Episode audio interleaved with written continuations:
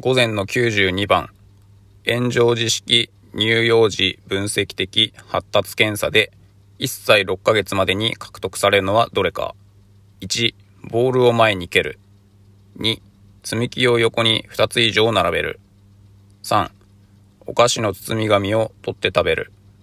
4、親から離れて遊ぶ。5、大きい小さいがわかる。えー、ちょっとわからないんですけれども、一応も、この中で最も難しくなさそうなものを選ぼうかなということでやってみました。えまず1番と3番はちょっと難しいんじゃないかなと思うので、×にして、で、2番、5番もちょっと、うん、わからないんじゃないかなと、大きい小さい。積み木っていうのもなんだかわからないだろうなっていうイメージ。で、4番。で、うちの子が、まあ1歳になってないぐらいの、だったんですけども、すでに親から離れて遊んだりしてるので、まあこれは獲得されるだろうな、ということで4番を選んだんですが、不正解で3番、お菓子の包み紙を取って食べるが正解でした。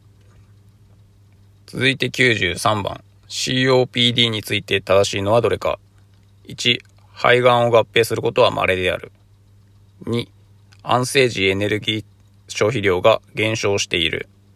3、増悪時の補助換気療法は非侵襲的陽圧換気 NPPV が用いられる。4、呼吸リハビリテーションを行っても抑うつ、不安の改善は得られない。5、COPD アセスメントテストは点数が高いほど QOL が高いことを示す。えまず1番は合併することはありますし、で2番安静時エネルギー消費量は上昇しています。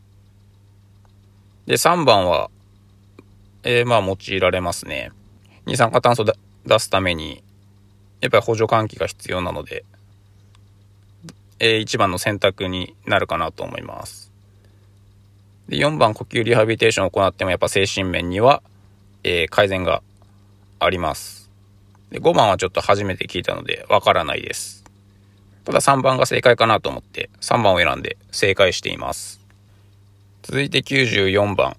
介護保険制度について正しいのはどれか。1、財源はすべて公費で負担される。2、都道府県の担当部署に申請する。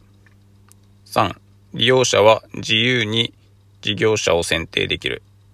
4、第2号被保険者の対象年齢は65歳以上である。5、介護度は介護認定審査会の一時判定で決定される。えー、まず1番、自己負担があるので、まず違うかなと思います。で、2番は市町村の窓口に申請に行くので違うかなと思います。で、3番、利用者は自由に事業者、多分これケアマネのことだと思うんですけど、そんなに自由ではないかなと思います。で、4番、第2号被保険者の対象年齢は65歳。これは合ってると思います。結構ごっちゃになりやすいんですけど、若い方が第1号、40歳以上ですかね。っていう風に覚えてれば大丈夫かなと思います。5番、介護度は、えー、一時判定、え、もう一個あると思うんですよね。結構段階を踏むようなイメージです。なので違うかなと思います。4番を選んで正解しています。今回は以上です。